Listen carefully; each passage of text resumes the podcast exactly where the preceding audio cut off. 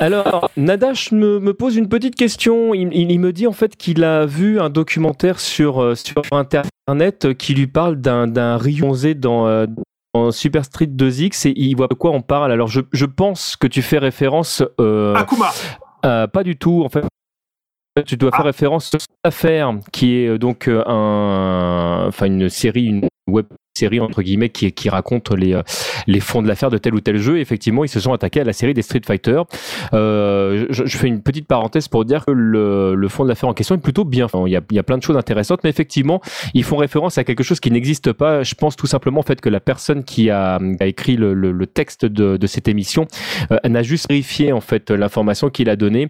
Euh, il disait en fait euh, que lorsqu'on faisait la manip pour obtenir Akuma et qu'on se plantait, on obtenait un, un Ryu qui n'avait pas la même couleur. Non, pas du tout en fait. Toutes les couleurs de Ryu en fait sont euh, accessibles euh, euh, dans ce jeu. En fait, il y a six couleurs de base qui correspondent aux six boutons tout simplement euh, du, enfin de- des, des coups faibles à fort pied. Si vous appuyez sur Start, il y a une couleur supplémentaire et quand vous laissez votre bouton appuyé, il y a encore une huitième couleur.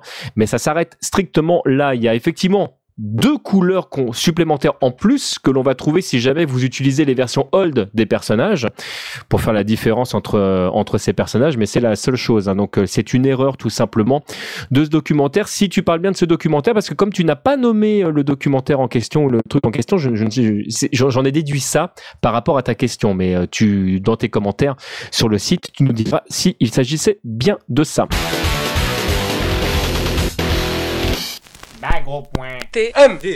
Bah